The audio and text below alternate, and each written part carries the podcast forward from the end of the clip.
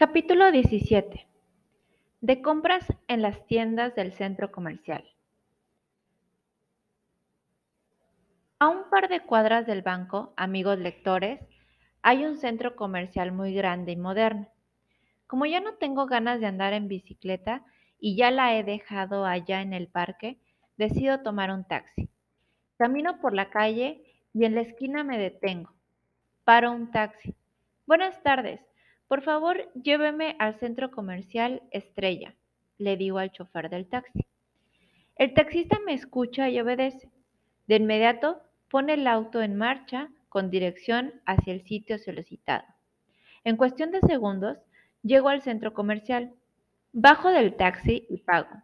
Después, camino y entro en el centro comercial.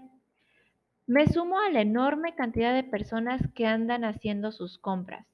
En realidad, amigos lectores, yo no tengo nada que comprar.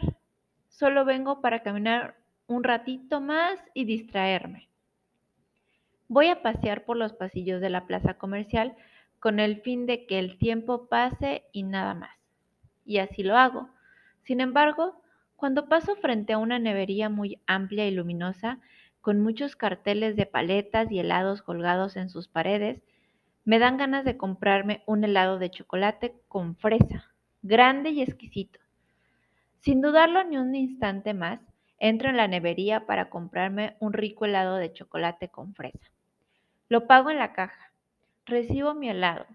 Enseguida voy a sentarme plácidamente a un sillón cómodo de la sala de la nevería.